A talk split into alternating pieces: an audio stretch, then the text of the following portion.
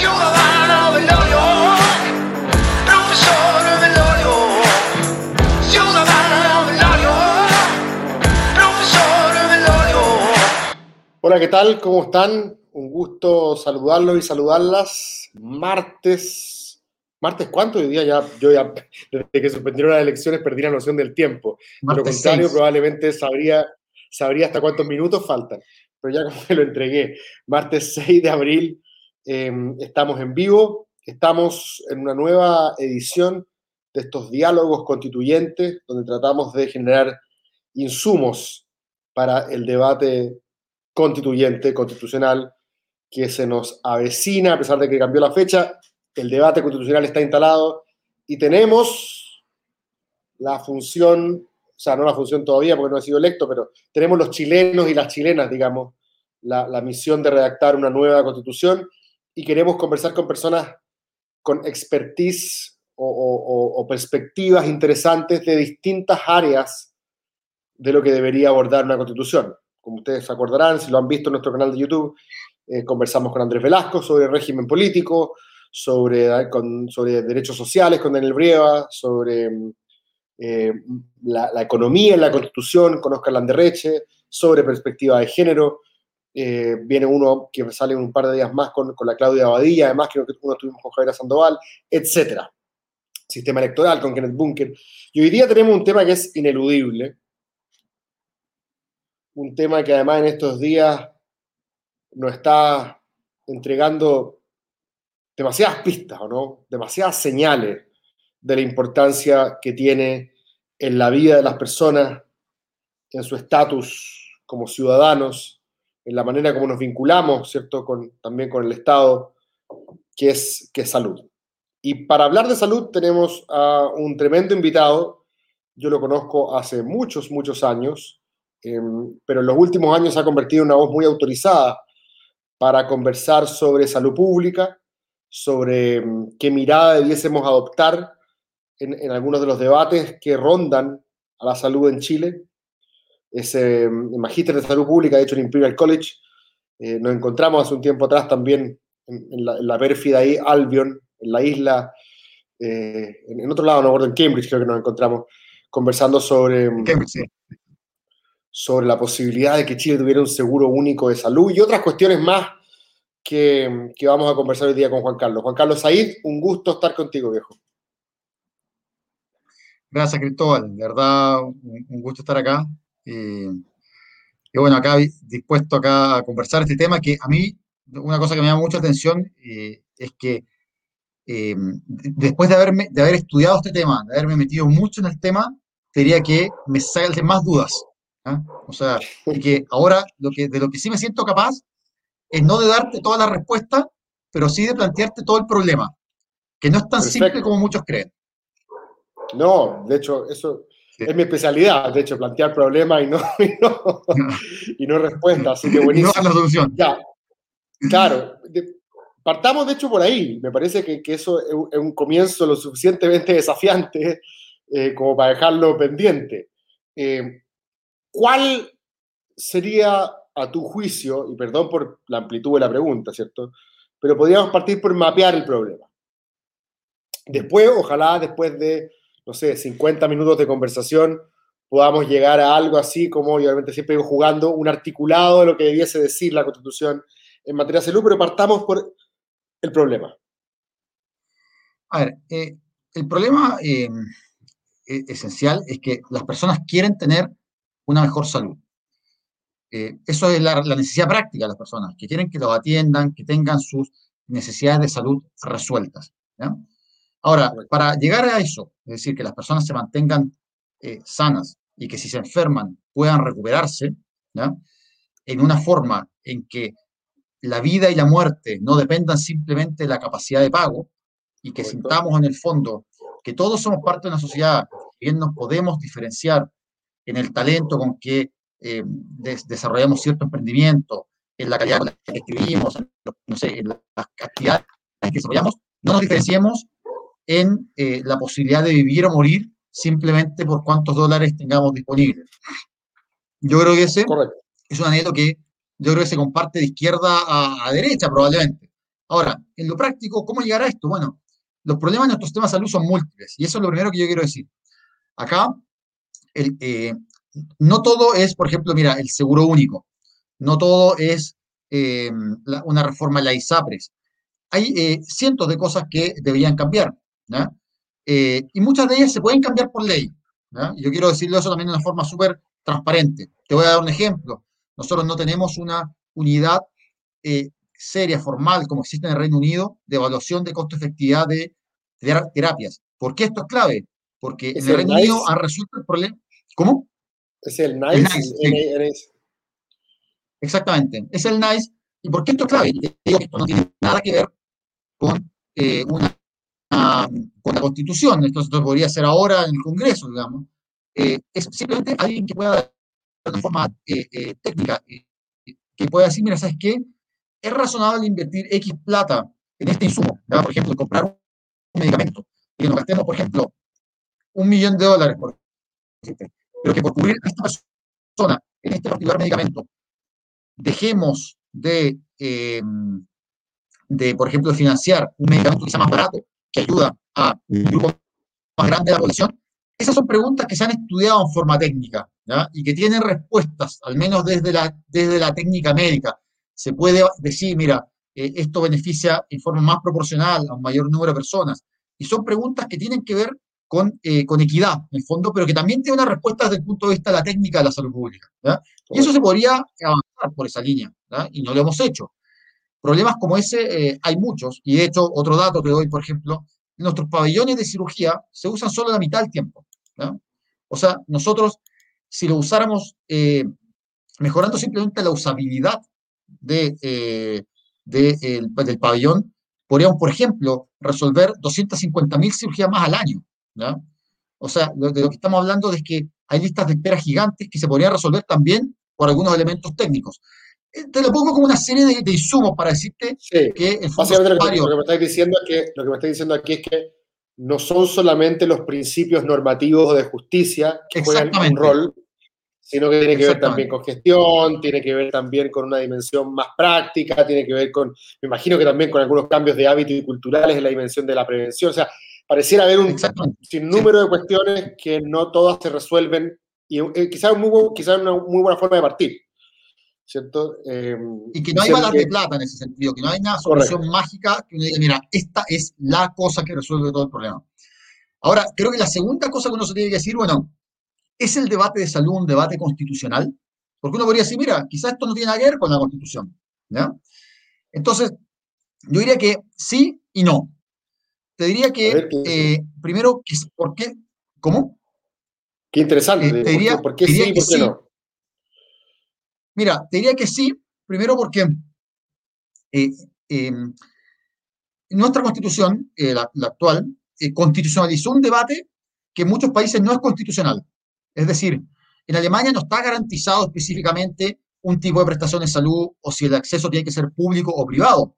De hecho, el sistema de salud alemán es anterior a la constitución, se fundó con Bismarck en el siglo XIX, sobrevivió a gobiernos totalitarios, sobrevivió primero una monarquía, un gobierno totalitario, democracia, y sobrevivió distintas constituciones. ¿ya?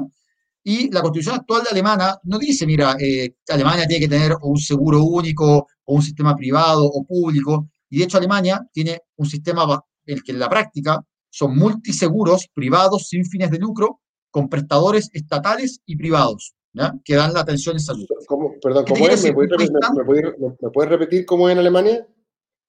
Mira, Alemania tiene un sistema que es uno de los dos tipos de sistema que hay en salud. Uno podría resumirlo en dos formas. Uno es el modelo inglés y uno el alemán.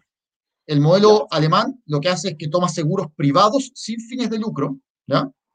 Eh, que son, imagínate como ISAPRES, pero sin fines de lucro, ¿ya? Okay. Todos, todo el sistema está organizado en base a esos seguros.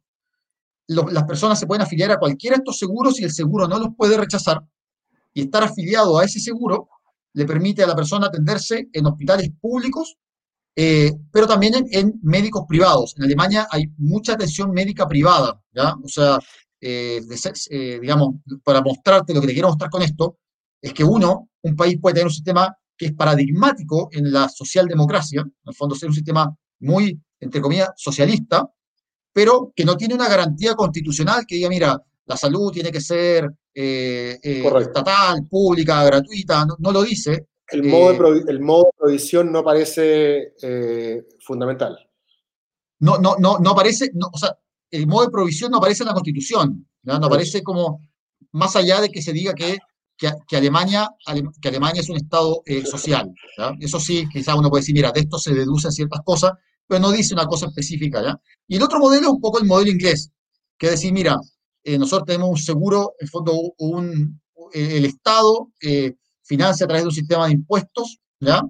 Prestaciones, ¿ya? En un eh, sistema eh, digamos, en un sistema que tiene también eh, hospitales estatales y también médicos privados. Acá yo siempre digo, mucha gente cree que a veces Inglaterra es un sistema súper monolíticamente estatal y no es así. De hecho, el 90% de las interacciones con el sistema de atención de salud se da con los GPs, con la atención primaria, que son médicos privados que lucran. Y obviamente Inglaterra no tiene una constitución así formal escrita que diga, mira, el sistema tiene que ser así, eh, con un seguro de cierta forma. Pero yo, pero espérate, una pregunta, Juan Carlos. Eh, ese doctor, ese GP, igual te atiende gratis a ti. Es el Estado el que le paga. Sí. Claro, ya. Sí, Ok. pero él es un médico privado, ojo, no es Sí, un sí. empleado del Estado. Él está de asociado hecho- de a una consulta y el pago se hace a la práctica clínica, no al médico directamente. ¿Me explico? Correcto, correcto, correcto. Sí, de hecho yo a veces cuento que mi experiencia en el NHS británico, al cual llegué un par de veces eh, por cálculos re- renales en un estado terminal y por una vez que se me salió un dedo, de hecho ahora también estoy mal del, del- del dedo, eh, entré a el Whittington Hospital, que era un hospital, si no me equivoco, privado, pero concesionado, administrado según las reglas del NHS, de un sistema público, Sí, sí, gratuito y de calidad. Em, pero me sentí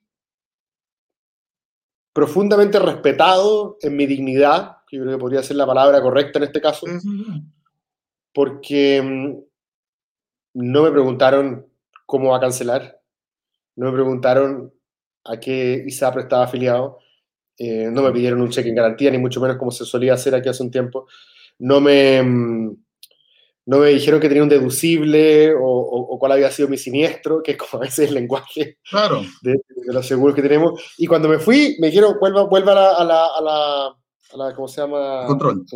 A la- claro, al control y a la kinesiología, y, y- y jamás la plata fue un tema. En ninguna de las Sí. dos eh, trau- traumas que tuve en, en, en- en el HS. Claro. Bueno, y, y mi punto es que justamente, eh, por un lado, esto no es constitucional, en el sentido que países que tienen No constitucional. como los que tú describes, no, no está esto particularmente definido, por ejemplo, que tenga que ser un seguro único, que las prestaciones tengan que ser provistas por el Estado de cierta forma.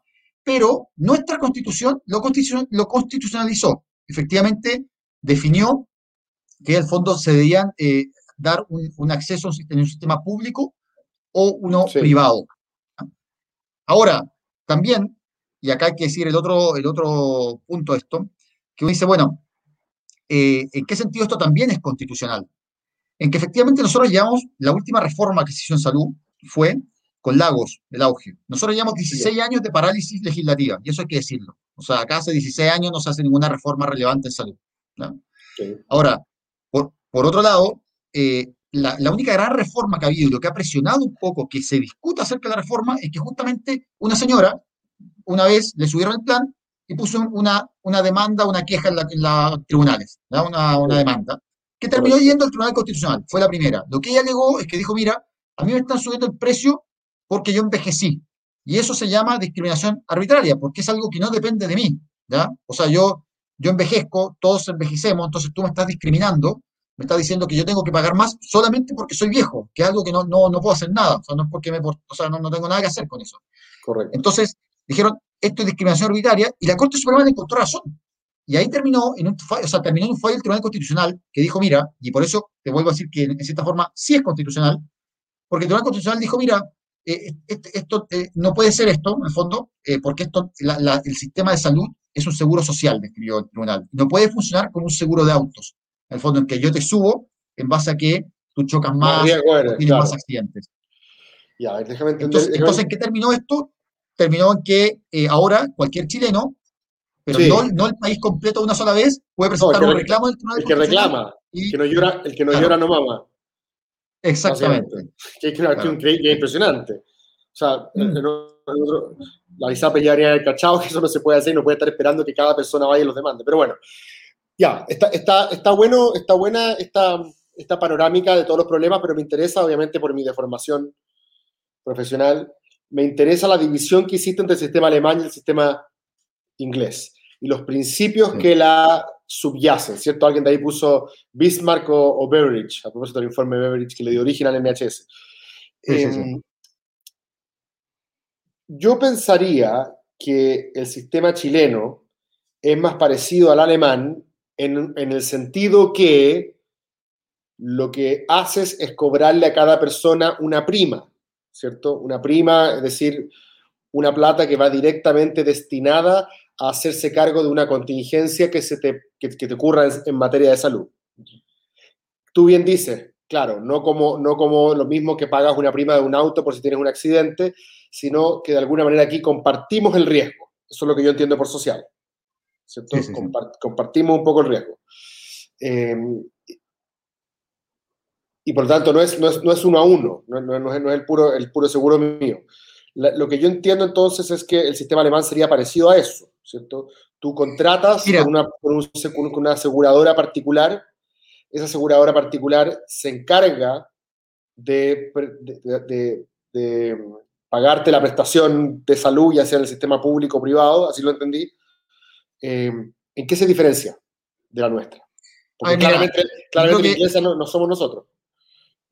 Que- claro, que mira, nuestro sistema es un poco un híbrido, porque nosotros por un lado tenemos un gran seguro ya estatal, eh, y eh, en ese seguro, ese seguro estatal se financia con impuestos, pero también con cotizaciones. De hecho, una gran masa, el 70% del gasto en salud, se financia con impuestos, ¿ya? O sea, 30% son cotizaciones, ¿ya? Entonces, estás hablando aquí ta- tanto de por- FONASA como de, como de. Principalmente de FONASA. Sí, o sea, tú sumas todo el gasto, claro, tú sumas todo, todo el gasto de salud, el fondo público-privado, 70 al final 70% es, eh, termina siendo impuestos, ¿ya? Eh, pues fundamentalmente por lo que gasta FONASA, ¿ya? Eh, o sea, las cotizaciones son un porcentaje importante, 30%, piensa que el gasto en salud es, es el gasto más importante del Estado prácticamente, junto con educación. Entonces, un 30% de cotizaciones es un porcentaje ser. importante, refiero, estamos dando una, de una cifra gigante. Ahora, lo que te quiero decir es que nuestro sistema es como un poco un híbrido, ¿ya?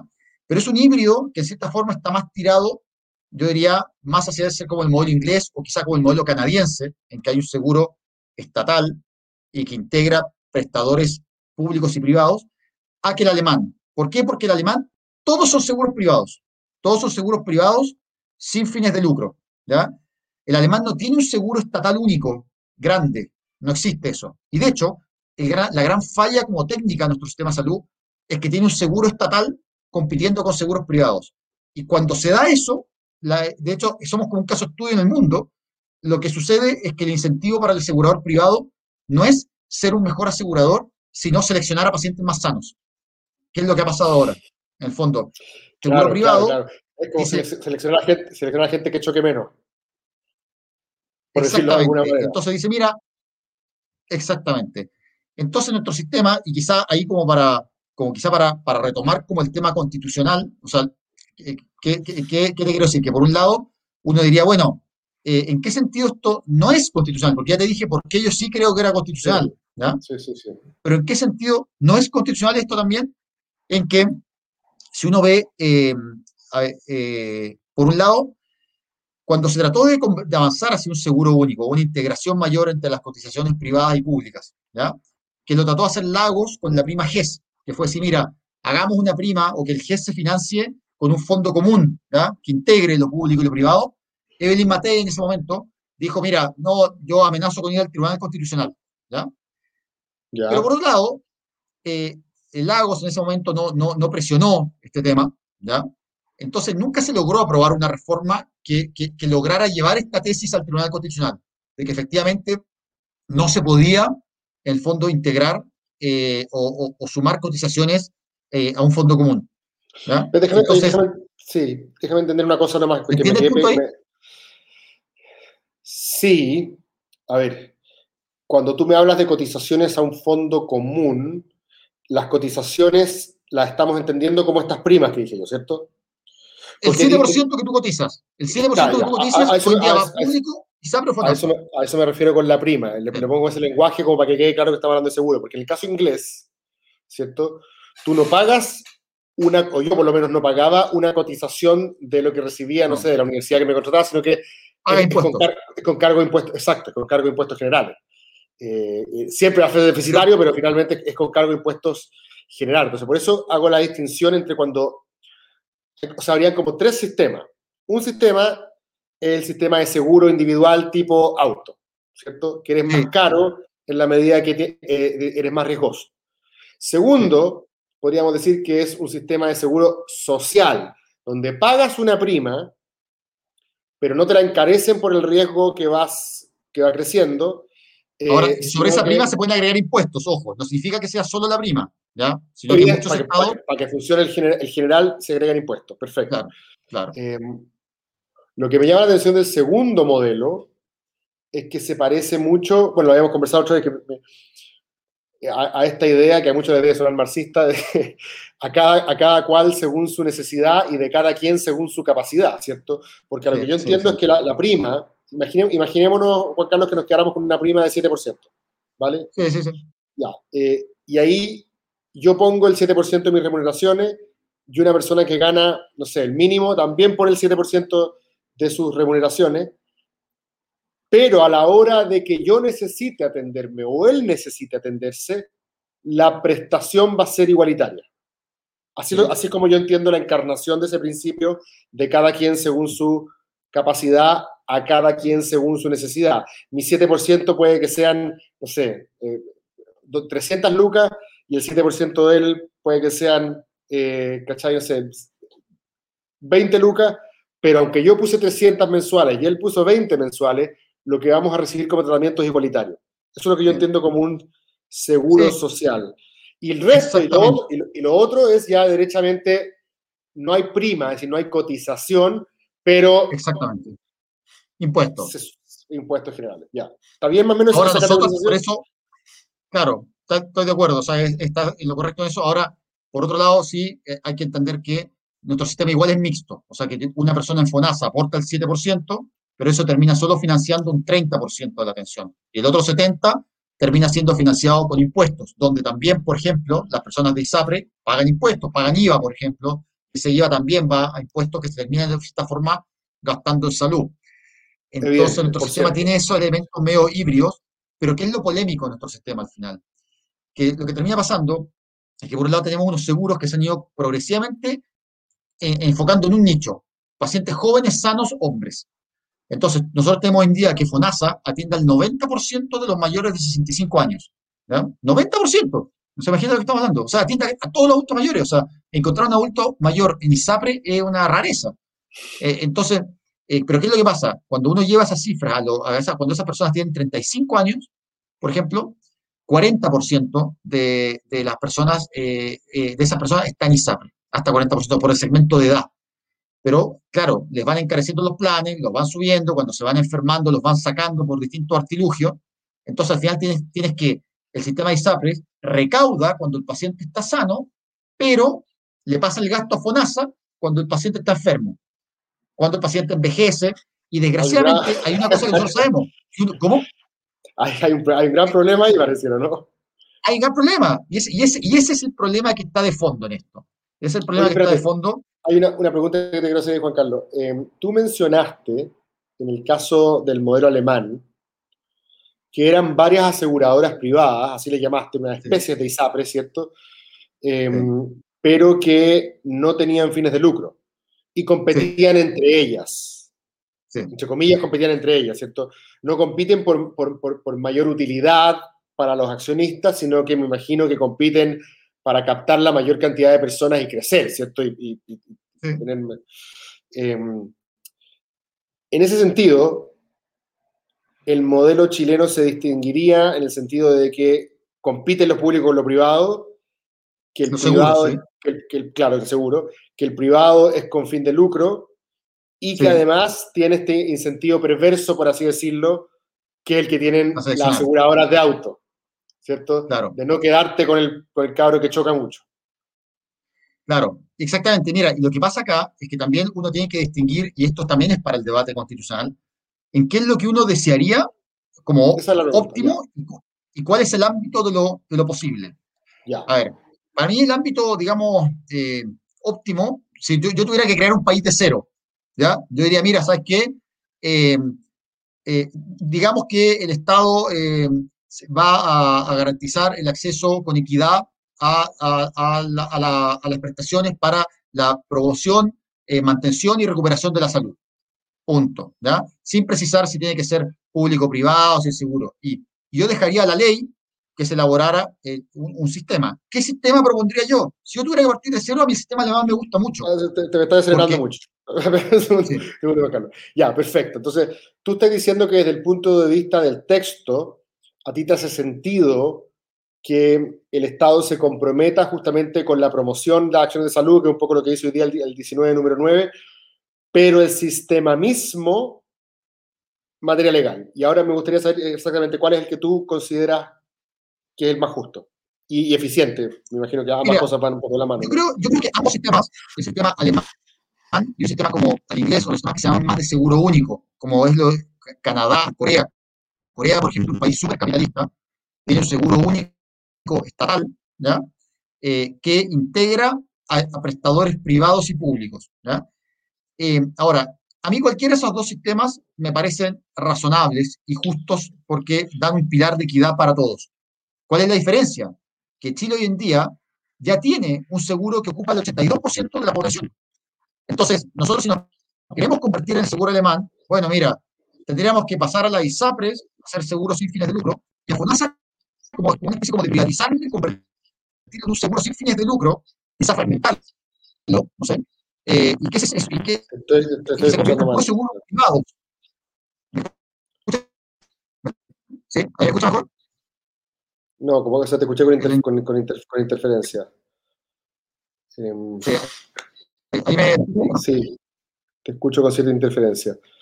O sea, está, déjame ver si. un rato que te escuché perfecto y ahora, como al principio tenía interferencia y ahora de nuevo, pero un- todo el rato te, te- te escuché estupendo. Em, Sí. ahí No, sí, mi- ahí te, ahí, ahí te Claro, mi punto es que. Ahí, claro, mi punto es que, en el fondo, la, eh, eh, pasar, convertir el sistema chileno en un sistema como el alemán, eh, sería complejísimo hoy. O sea, sería una cosa muy eh, prácticamente imposible, porque implicaría convertir a la ISAPRES en seguro sin fines de lucro, eh, convertir a FONASA en un seguro privado también, ¿ya? y convertirlo en un seguro eh, privado administrado como una especie de fundación, como sucede en, en Alemania. Por otro lado, pasar a un sistema más similar al inglés es mucho más viable, porque implicaría algo como lo que hizo Corea. Corea tenía el mismo problema que Chile, múltiples seguros, múltiples seguros con fines de lucro que eran muy caros, y los convirtió en un seguro estatal único, con prestadores privados. Nosotros hoy en día tenemos un seguro estatal que es bastante grande. Entonces, pasar y que ese seguro cubra a todos es como el paso natural. Estamos de hacerlo. Ya, déjame Entonces, entender una en cosa. Cuando hablas de, cuando hablas de prestadores, sí, cuando hablas de los prestadores, eh, ya, pero a diferencia del inglés, aquí sería con cotización, con un pago de prima, con un seguro. O sea, yo sabría cuánta de mi plata va a salud. sería que todos cotizáramos a FONASA, todos, ¿ya? Todo cotización, ok. garantizara un plan para todos, ¿ya? Ya, Eh, idealmente en, una, en un sistema integrado ya, ¿Cómo ahí, ahí- pasa, por ahí- ejemplo? ahí- ahí está- ahí está la madre del cordero. Ahí, está, ahí, yo creo que está la madre del cordero, porque si, si yo voy a poner el 7%, sigamos, pensemos que sigue siendo el 7%, ¿cierto? Si yo voy a poner el 7% a un pozo común, eh, y, y la persona que gana el mínimo también va a poner su 7% a un pozo común, ¿cierto? Que se va a llamar FONASA o como se llame. Seguro universal, seguro único de salud, da lo mismo que me pongamos. Sí. Yo después voy a atenderme a cualquier lugar, público o privado, y recibo la misma atención que recibe él, que puede ir a un lugar público o privado, ¿o no? ¿Esa es la, esa es la gracia del sistema? o sea, claro, la gracia, la gracia es, eh, primero, que empareja eh, la cancha para todos. La digo en qué cosa la empareja muy evidentemente. Hoy en día nuestro sistema discrimina en cosas tan básicas como las licencias. A un paciente de ISAPRE le rechazan tres veces más licencias que a un paciente de FONASA, sin ningún motivo técnico evidente. ¿ya? Entonces ¿Cómo, significa cómo, que en nuestro ¿Me país te discriminan ¿Me, me podéis repetir eso? que a un paciente, hoy en día, a un paciente de ISAPRE, le rechazan tres veces más licencias que a un paciente de FONASA, ¿ya? Sin que haya un motivo técnico evidente. Eh, básicamente porque la ISAPRE lo usan como una forma de, de acortar abaratar costos. Porque si sa- saben que si rechazan, por ejemplo, 30% de, de la- te recortan 30% de la licencia a todos, un grupo de personas va a alegar, pero otro no. Entonces, al final, los tipos ahorran por esa vía.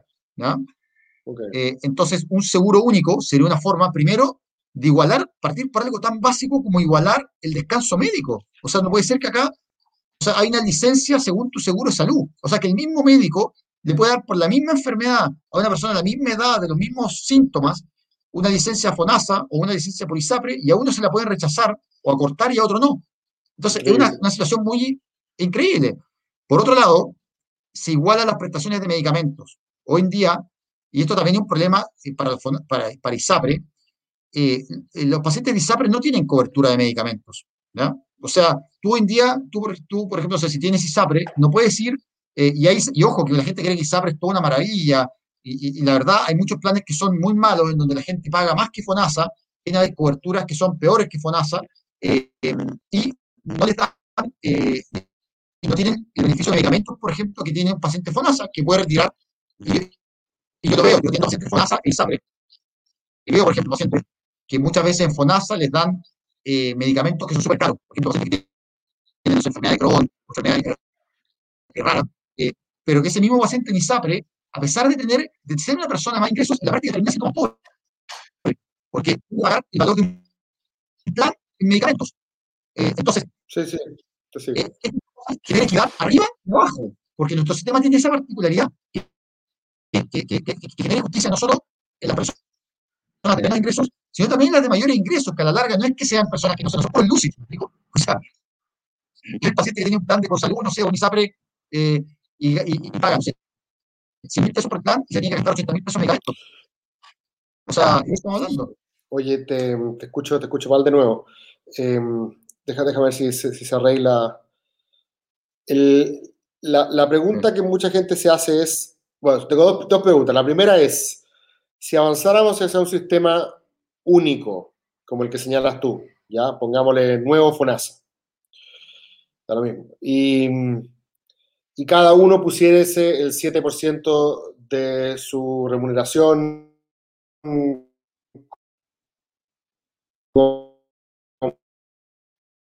como, como cotización, como prima, digamos. ¿cierto? Y se hace capacidad a, ca- a cada quien según su, su necesidad. Me imagino que con ese 7% de cada persona igual no alcanzaría y por tanto habría que tener un colchón eh, bien puesto. Primera cosa que pareciera obvio según lo que estoy entendiendo. O sea, ese 7% de cada uno Sí, sí, sí. ayudaría a dar la sensación de que todos estamos poniendo plata de manera más o menos progresiva, ¿cierto? De acuerdo a nuestros ingresos, pero en el fondo igual el colchón sería también progresivo en base a impuestos o, no progresivo si es con IVA, etc. Pero, pero está, está esa, esa, esa mirada. La, segunda, la segunda, esta ya es una pregunta. Eh, mucha gente que tiene ISAPRE se atiende en clínicas privadas, ¿cierto? Donde supuestamente eh, hay, hay mejor calidad en el tratamiento, hay menores tiempos de espera, hay toda una serie, hay mejor equipamiento, etcétera. Algunas de esas cosas serán mitos, otras serán realidades, ¿cierto? Como, en todo. Em, pero yo entiendo, déjame ver si lo entiendo bien. Yo entiendo que si es que mañana tuviésemos algo así como un seguro universal, y ese seguro universal cubre X prestaciones, tendría algo así como lo que en educación se llamó un arancel de referencia, ¿cierto? La clínica alemana no podría cobrar 300 lucas Mm. lo- por hacer lo mismo que eh, en un hospital público te cobran 30, ¿cierto? Eh, y me imagino que con esos 7% que cada uno paga, más todo, el seguro único te cobran, te, te cubre hasta 100 nomás. ¿Qué hace la clínica alemana ahí? ¿Cierra? Porque no puede cobrar Bueno. 300. Mira, a ver, acá pasa que eh, eh, a nadie, a ninguna clínica o a ningún prestador se le puede obligar a, a estar en un seguro, ¿ya? O sea, hasta los países más, que tienen seguros más sociales, también algunos tienen clínicas, por ejemplo, eh, que no participan de las prestaciones del. Estado, ¿ya? Sí, sí. Ahora, Lo- lo- lo- Yo quiero acá derribar- quiero acá los- millonarios rusos y los jeques árabes no se, no, no se atienden en HS. Para- para- Ahora, privadas. yo, yo hice una pasantía en, en- en Alemania, estuve en Heidelberg, eh, y, y me tocó ver a, a millonarios árabes que iban a atenderse al hospital universitario Heidelberg. O sea, digo, no, no era, no es, o sea, que no es, no, no es tan loco. O sea, eh, Sí. ahora, ahora mira, eh, lo yo, yo te diría dos Dos mitos. Mira, las clínicas tienen una- un gran porcentaje de su financiamiento cada día es más dependiente de FONASA. Por dos mecanismos. Uno, las consultas. Las de hecho, clínicas. 50 por, sí, clínicas, clínicas. Sí, clínicas. O sea, hay clínicas que eh, cada día funcionan más eh, con financiamiento FONASA por estructuras que se llaman, por ejemplo, los PAT, los pagos asociados a diagnóstico, que en el fondo es lo que tú llamas un arancel de referencia. Que es que FONASA dijo, Ah. mira, ¿sabes qué? Yo está bien, yo estoy, le resuelvo la- los problemas de la vesícula en los hospitales. Ya, pero ¿qué pasa si no lo puedo resolver? Ya, mira, ¿sabes qué? Ofrezco que si tú tienes eh, un, un bono, por ejemplo, eh, para vesícula, te puedes atender en la clínica y la clínica va a recibir este pago por atenderte este problema. ¿ya? Y hoy hay clínicas que funcionan y financian perfectamente prestaciones de salud de esa forma, o es decir, atienden a pacientes de FONASA. Por ejemplo, hay un PAD de embarazo, ¿ya? hay un PAD de, cirugía de vesícula. Eh, hay muchos, muchos de estos mecanismos que se pueden ampliar y que pueden hacer que efectivamente, acá lo que tenemos que avanzar es que efectivamente FONASA le pague una clínica lo mismo que le paga un hospital. Es decir, que no le pague ni de más a la clínica, como muchas veces pasa, que le termina pagando, no sé, cuatro o cinco veces lo que va a la cama y al hospital le paga una miseria, pero que tampoco le pague al hospital una... Entonces, el también el seguro ayudaría a igualar esas cosas y también eh, a- a- a reconocer algo que hoy sucede hoy en día. Hoy en día hay prestadores privados que son grandes prestadores de FONASA y eso es así, y así como pasa en Corea, donde hay clínicas privadas que son prestadoras del seguro estatal, como pasa Sí. en Canadá. En Canadá, o sea, eh, Sí, eso, que acá no suena tan raro, es Sí, muy normal en todo el mundo desarrollado. Sí, no, yo tampoco, tú cachai que Está pasando en quiero- Chile también. tú cachai que yo no me quiero echar a las clínicas privadas. Mi pregunta es, es como la misma pregunta que hago cuando me dicen que no va a haber eh, posibilidad de que haya mercado en educación y yo pregunto si va a cerrar, no sé, el Grange o el, Verbo Divino, por, por poner el ejemplo de dos colegios que quedan en el distrito, ¿cierto? También me pregunto qué va a pasar, eh, obviamente, con, con las clínicas privadas como la, la Alemana y la Las Condes que están en el distrito, eh, u otras tantas que hay en Chile, porque porque no quiero que cierren, po, porque quiero que sigan funcionando y presten toda esa capacidad y ese servicio eh, en, forma, en forma igualitaria. Y por eso, obviamente, no, no, quiero, no quiero que no, no quiero ahuyentarlos, quiero hacerlos partícipes, ¿cierto? De eso se trata, imaginando. Sí. Ahora, Sí, sí, sí. ahí tengo dos preguntas. Ahí tengo dos preguntas. La primera es si es que estos prestadores, que entiendo que las clínicas, los servicios de salud, tú le llamas prestadores en este caso, eh, la, la pregunta es si estos prestadores podrían cobrar más por servicios que llamémosle extraterapéuticos, ¿cierto? Que no cubren el arancel de referencia, por volver a ese, a ese lenguaje. Y lo segundo es si es que esos, es- eso- esos cobros adicionales, que podrían ser, por ejemplo, por hotelería u otras cuestiones de ese tipo, pueden asociarse también al rol de las ISAPRES como seguros complementarios. No sé si, si- si se entiende la pregunta. Mira, ahí va, ahí va mi tema. O sea, yo, yo, yo soy partidario de que las ISAPRES funcionen como seguros de segundo piso. ¿ya? Seguros Es de decir, segundo piso. De segundo piso. Primer piso, FONASA, para todos. Que nos dé una cobertura razonable, igualitaria, en fondo, con acceso para todos en medicamentos, con licencias que sean eh, la misma licencia por la misma enfermedad para todos, eh, donde la persona se pueda eh, atender en, la- en una red integrada pública-privada, como, ojo, ha pasado en la pandemia. Si uno dice, uno dice, oye, Ah, una red integrada pública-privada, y suena una locura, y uno dice, oye, pero ¿y qué estamos haciendo ahora? Ahora estamos diciendo, oye, un paciente llegó al sótero en Sotero no hay cama, bueno, se atenderá donde haya cama y lo llevan, no sé, y lo llevan a, distintas clínicas y las clínicas están llenas de pacientes FONASA. Entonces, no me digan que no se puede integrar prestadores públicos con privados. O sea, si el pago es el adecuado, se pueden integrar y creo que el país no se puede dar el lujo de cerrar clínicas. Las clínicas aportan eh, prestación de calidad, eh, eh, no nos sobran camas, creo que esta crisis lo ha demostrado. O sea, y tampoco creo que la solución sea, no sé, estatizar clínicas. Creo que, creo que, lo, que, lo, que, lo, que uno ve en el mundo eh, desarrollado es, en general, la integración a nivel de seguro, ¿ya? Pero, eh, o sea, perdón, eh, en general, seguros únicos, ¿ya? O seguros sociales, pero prestadores públicos y privados, que se les paga en una lógica sanitaria. Y esa es la clave. Es decir, NASA no te va a pagar, mira, no, es que porque tú te quieres, no sé, em, porque, porque la clínica te quiere hacer seis resonancias. Tú necesitas una, pero te quiere hacer seis, porque quizá eso deja eh, más ingresos. No, FONASA va a pagar una garantía, como hace con, con, con el auge, por ejemplo, y todos lo entendemos, que, que te dice, mira, se te paga esto, esto, esto. Eso, eso pasa en todos los países. Todos los países desarrollados tienen canastas o grupos de prestaciones o cosas que están reguladas. ¿Para qué? Para que no haya incentivos perversos en el fondo a que, no sé, alguien te cargue, te haga cirugías de más, exámenes de más, o, o- o cosas en el fondo que terminan. eh, Entonces, entonces no es loco lo que O sea, estoy. Creo que la este, en- pandemia. este caso, sí, en este caso el incentivo al lucro, por así decirlo, a diferencia de otras áreas del quehacer humano, donde puede ser muy respetable y muy legítimo, ¿cierto? Pareciera que en esta área conspira contra el fin del- de la misma medicina, de alguna manera. Eh, pero es interesante lo que también men- mencionaste, el concepto de calidad, porque pareciera no haber duda, Juan Carlos, y esta es la clásica discusión de los patines que se ha dado en educación, pareciera no haber duda respecto de que aquí la prestación podría ser igualitaria, si es que tenemos Mm. este, como dices tú, este seguro de primer piso, ¿cierto? Y tú dijiste, y a mí me gusta mucho eso porque yo consigo el derecho social de esa manera, ¿cierto? Un acceso garantizado a un cierto estándar de calidad. Entonces, es igualitario, pero tiene que ser de calidad.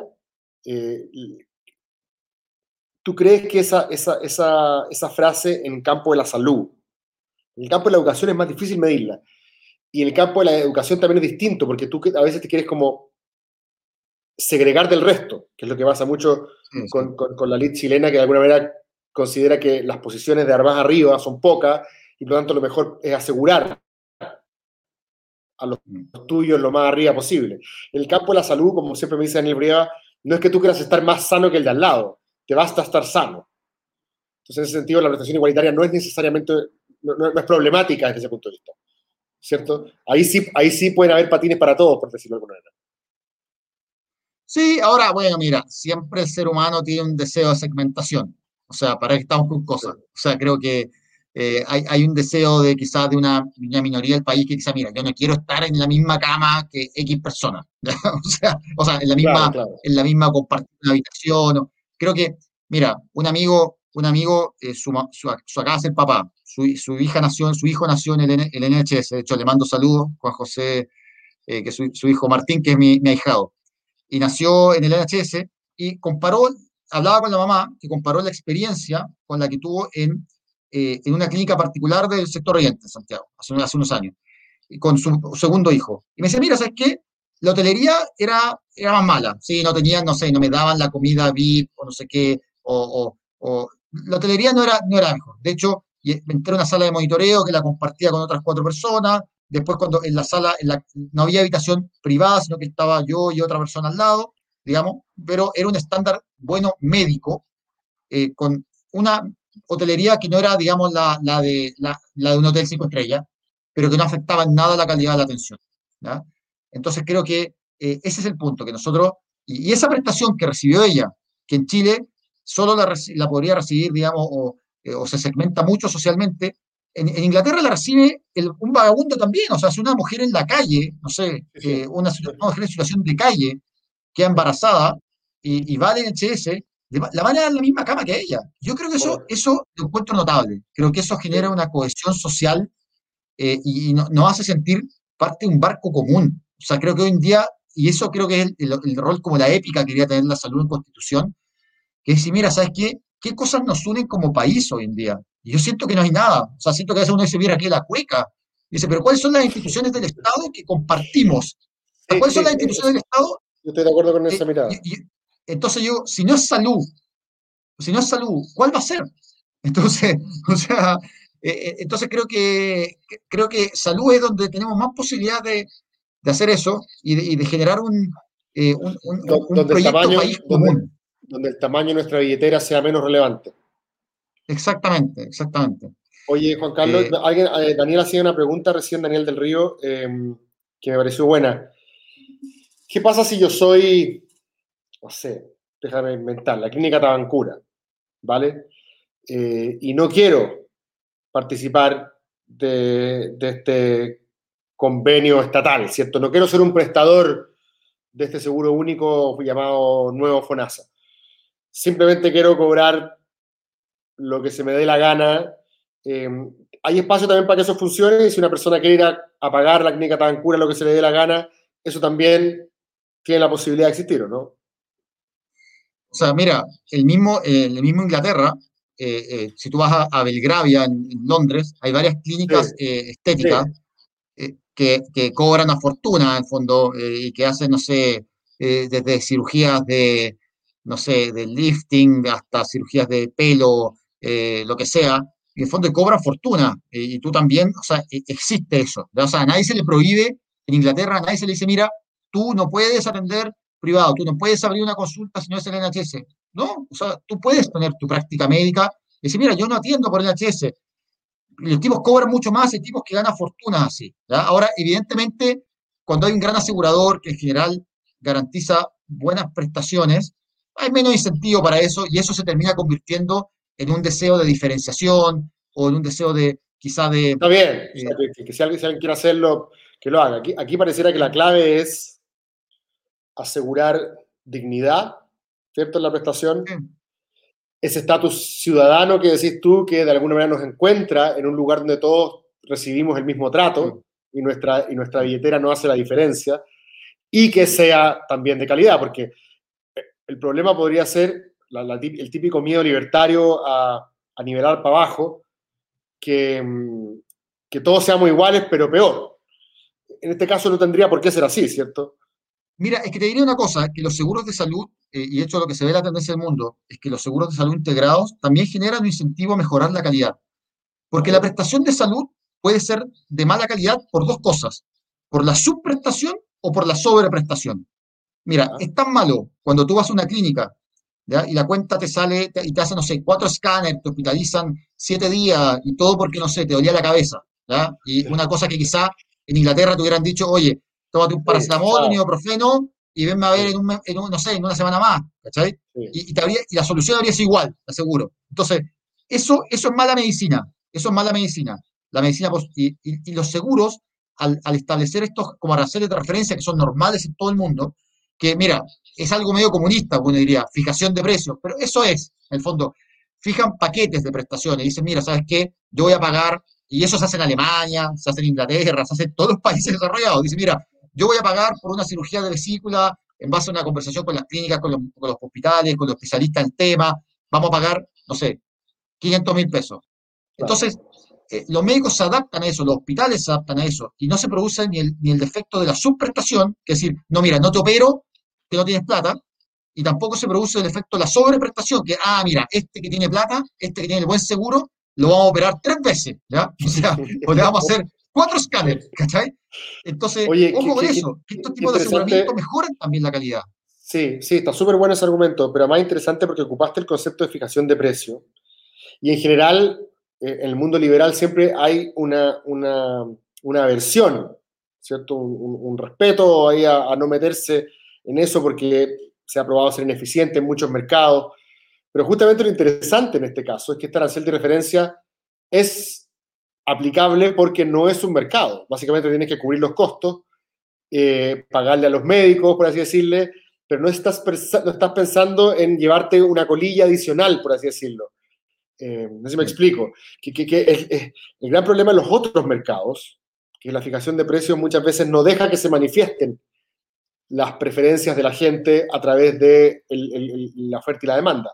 En este caso, La oferta y la demanda tú la puedes calcular no en base a las preferencias de gente, sino que a las necesidades que se producen, como dices tú en las conversaciones, de cuánto cuesta esto, de cuál es la regularidad que se produce en accidente a la vesícula durante el mes. Es decir, tienes también la capacidad de proyectar los costos del sistema eh, justamente porque no hay fines de lucro. Sí, y mira, y yo, yo te diría una cosa, que acá también hay que romper algunos mitos. Mira, muchas veces se dice que los seguros estatales son más caros o ineficientes. La verdad lo que se ha visto es que los seguros estatales tienen menos gasto basura, en el sentido que no gastan en publicidad, no gastan en, marketing, no gastan en, ejército de personas para, por ejemplo, seleccionar por riesgo a las personas más sanas, ¿ya? Eh, es lo que pasa en Estados Unidos, por ejemplo, y en Chile no tenemos datos de la industria, pero en Estados Unidos hasta 30% del gasto de los seguros privados es gasto que se llama basura, ¿ya? Que en un seguro estatal eso se reduce a un 5%. Y por otro lado, se logra mayor eficiencia, porque en salud la eficiencia no se logra por, simplemente por dejar a la libertad, al equilibrio del mercado, porque en general no hay, el mercado es naturalmente imperfecto en salud. O sea, tú no puedes decir, oye, no me voy a operar, sé que tengo un cáncer, pero no voy a operar tú eres como cautivo de cierta forma y te tienes que operar. Claro, de, ahí, refiero, sí.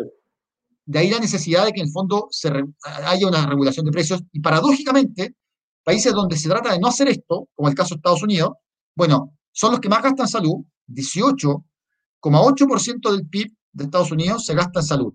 Si Estados Unidos gastara 5% menos del PIB, tendría el sistema de salud de Suiza, de Suiza, imagínate. O sea, si, ¿eh? si, si, si tuviera un seguro más eficiente, o sea, el que viene después de Estados Unidos es Suiza. Entonces, lo que te digo es que eh, si uno tiene seguros privados con lucro desregulados, eh, aumenta, se encarecen las prestaciones y se hace algo más ineficiente por exceso. Claro, ya, eso es interesante. Y el punto de vista entonces de la calidad, ahora por el otro lado, es que aquellas personas que tienen que esperar meses, años, ¿cierto? Por un especialista, obviamente sabemos que eso tiene que ver también con otras cosas y no, la constitución no va a resolver probablemente el problema de los especialistas eh, de la noche a la mañana. ni No lo va a resolver, claramente. no lo va a resolver. Eh, pero, pero ahí la, pregunta que mucha gente tiene en esta contingencia, que es la peor de todas en la vida, ¿cierto? Una cosa es que no llegaste a la universidad, pero otra cosa es que tengas que vender la casa para pagar una, un- una cirugía eh, a tu hijo que si no se muere, ¿cierto? O sea, son niveles de contingencias catastróficas distintas. Eh, mucha gente dice, bueno, es que yo soy pobre, mi salud es de pobre. Mi salud es de pobre. No, ¿Cómo poder también transmitirle a, a- a la gente que un sistema como el que estamos proyectando aquí en Haciendo Ficción sería también mejor? Porque ya yo creo que la, la- la- la- señora empi- empingorotada que le gusta tener la cama solo, sola en la clínica Las Condes, obviamente el, el costo, el sacrificio para ella está claro. Eh, pero también se gana en otras cosas, como bien señalas tú. Pero para para para la gente que tiene menos ingresos en Chile, ¿cierto? Mira, yo te diría dos cosas, que la, la constitución está al nivel de los principios, ¿ya? Sí, Creo que en ese sentido, creo que, no sé, creo que estamos en un acuerdo en que, eh, eh, eh, digamos, eh, de que necesitamos algo que asegure un cierto piso de equidad, ¿ya? sí. Ahora, acá viene la parte no constitucional de esto, que efectivamente este seguro tiene muchas eh, cosas técnicas que tienen que ser materia de una ley, eso está claro, ¿ya? por supuesto. Cosas tan prácticas como, mira, eh, que algunas cosas, por ejemplo, la reforma que propuso Piñera ahora, tiene cosas que yo la- varias las considero buenas, por ejemplo, no sé, que FONASA tenga un directorio, que no sea solo una persona elegida, que ese directorio tenga representación de los pacientes, que se haga por una alta dirección pública que sea de verdad, no el tongo de alta dirección pública que tenemos ahora, que cambia con cada gobierno y que en el fondo eh, no es alta dirección pública, sino que en el fondo es una, una forma como de disimular un nombramiento político. Eh, entonces, eh, esas cosas tienen que cambiar. Por eso insisto que no todo es constitucional, porque acá, aunque tú dejaras escrito en la Constitución, Chile debe tener un seguro único de salud, si no haces una ley que materialice un seguro, eh, digamos, profesionalmente eh, moderno, estas cosas no se van a hacer realidad. Entonces yo creo que eso es importante de- dejarlo, dejarlo súper claro. Y ahí FONASA, creo que debería, cosas como tú me dices, la lista, espera, mira, ¿cómo se hace esto en Inglaterra? Inglaterra no es perfecto, mira, todos los sistemas de salud tienen problemas, no hay ni- acá no hay ningún sistema de salud perfecto. Pero Inglaterra, por ejemplo, tiene garantías para todo. Es decir, tú tienes hemorroides, mira, no te dicen te las vamos a resolver algún día. Te dicen, hay un plazo para resolver la hemorroide en el NHS. Obviamente el NHS resuelve antes, no sé, el trasplante hepático, las cirugías de rodilla. La hemorroide la resuelve, pero la prioriza un poco más. Podemos debatir si la hemorroide debería estar más o menos priorizada, pero en el fondo el NHS no, no, no, quiero, no, quiero, no quiero entrar en ese debate. Ya, pero mira, pero el fondo, eh, pero el fondo lo que, lo que dicen es, hay un plazo. Y acá un problema que tenemos, que ya es técnico, que FONASA no tiene plazo para todo. Y en Inglaterra, si ese plazo no se cumple, ¿ya? en, otros, en otro hospital, te dice, mira, ¿sabes qué? E, incluso 8% de los recursos del Estado en Inglaterra de la, de se termina gastando en prestaciones privadas que se tienen que resolver en hospitales privados, porque mira, no sé, no pudimos resolver todas las cirugías de rodilla, y a este tipo se le cumplió el plazo. Bueno, hay que hacerlo de alguna forma. o sea, tú no le puedes decir a ese tipo eh, el plazo indefinido. Estaba pensando, eh, cuando pensaba en la calidad también, es un buen punto ese eh, de, de, de, ponerles en la ley probablemente, ¿cierto? El, el, estos topes. Em, pero estaba pensando en qué sentido un sistema de seguro más solidario, porque eso es lo que es, ¿cierto? Cuando todos ponemos, un, un, un, eh, según nuestra capacidad, a un fondo común, entonces, con mi 7% no solamente me estoy salvando yo. Mi 7% está, por así decirlo, entrando a un fondo común con el de una persona cuyo 7% es mucho menor. Sí. Pero a la hora de recibir la prestación, va a estar financiada por el pozo común. O sea, en ese sentido también el que sea más igualitario trae una esperanza de, eh, sí. de mayor calidad en el, en el, sistema, porque el sistema va a estar eh, financiado en forma más, más equitativa, ¿no? O, o estoy mal sí, de todas formas. Y, y, mira, yo te digo que esto es más equidad para pobres y para ricos. Y yo te digo, mira, hablando, tú eres candidato al Distrito 11. Te digo sí. tres cosas en concreto que un seguro único mejora para, para el Distrito 11. O sea, uno dice, para gente de alto ingreso, sí. Ver, mira, será gente de alto ingreso, pero ¿cómo? Voy a tomar nota, te eh, digo. La... toma, no, pero toma nota, mira. Uno dice, uno dice oye, eh, hay cesantía. Hoy en día tú quedas cesante y tienes un ISAPRE y te quedaste sin seguro de salud al día siguiente. ¿ya? O sea, en el fondo, no tienes un sistema de seguridad social. Un seguro único te permitiría que eh, tengas o no, en el fondo, empleo, tengas sí o sí tu eh, seguro de salud. O sea, en el fondo, eh, eso es clave. Te permitiría además, aunque tú seas una persona de alto ingreso, decir, mira, ¿sabes qué? Hoy día tú tienes altos ingresos, pero te están perjudicando en la licencia médica. Eso es verdad. O sea, sí, sí, eso, eso, eso, eso me quedó súper claro. Y, y, lo mismo y los, me, y los medicamentos. A un candidato de tu distrito que diga, mira, oye, ¿qué, ¿qué se podría beneficiar a alguien? Bueno, estas son cosas muy concretas que yo creo que nos muestran que el sistema a, a, a, pobres y a ricos los perjudica de una forma, pero a ambos los perjudica. Acá no hay nadie que, en Chile nadie puede decir, mira, yo, estoy, yo me atiendo un sistema de salud que funciona eh, de, de, primer mundo. O sea, en fondo, eh, en, un, en, un, en, un, sistema tenemos eh, largos tiempos de espera, ¿ya? Eh, menos, eh, digamos, menos especialistas, y en otro tenemos quizá menos tiempos de espera, más especialistas, pero menos seguridad. Y de hecho, en todas las encuestas que se averigua, o sea, que se han hecho, las pacientes, los pacientes de ISAPRE sienten menos seguridad. O sea, eh, en el fondo tienen más ansiedad de que en el fondo está bien, dicen, yo estoy bien ahora, pero ¿y qué pasa si? Y justamente el seguro, un seguro único resuelve esa, esa ansiedad normal que todos tenemos, que decir, viejo, está bien, tengo trabajo, ¿y qué pasa si no lo tengo? Sí, Entonces, sí. Yo pago una enormidad por mis dos niños que son mis cargas y me siento esquilmado. es un término técnico. Oye, viejo, me, me, me, pareció muy estimulante esta conversación. Estamos llegando ya a la hora. Increíble. Yo te decía, ¿cuánto, cuánto dure? Te decía, esto va a pasar así. Eh, sí, sí, sí. Y tengo páginas y páginas grabateadas aquí, porque, como te contaba el otro día, la intención nuestra es poner en papel. Yo siempre he tenido una intuición muy similar a la tuya lo conversamos hace mucho tiempo atrás y en parte tú también me convenciste de esto hace un tiempo atrás. Eh, y quería también que, que, la gente que nos ve, que, que, nos sigue, no solo de la campaña, sino que estos son insumos abiertos, tuviera también la oportunidad de escucharte con, con la claridad que te, que te, caracteriza.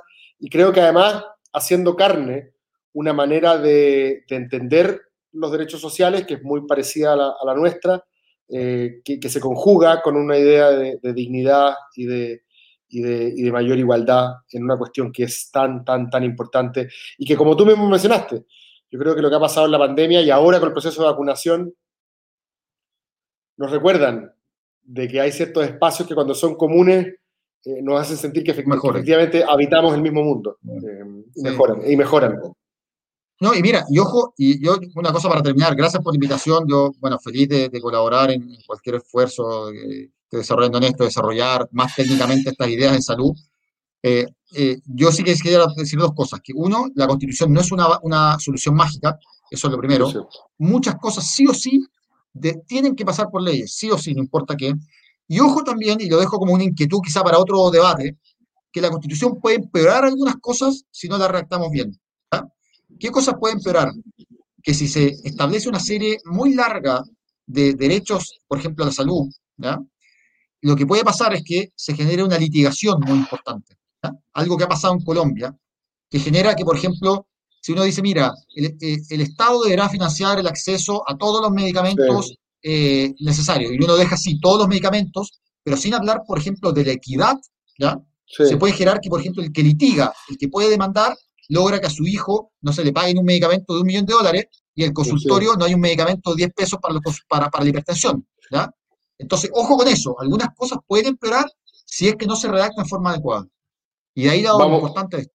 Vamos a tenerte la mano entonces a la hora de redactar ese artículo, Juan Carlos. Oye, un, un- un gusto viejo. eh, y, y pa- y para todos y a todas las que nos están viendo, un abrazo grande eh, y, y seguimos conectados en estos diálogos constituyentes. Muchas gracias, Juan Carlos, y gracias a todos por, por estar acá hoy día con nosotros. Chao.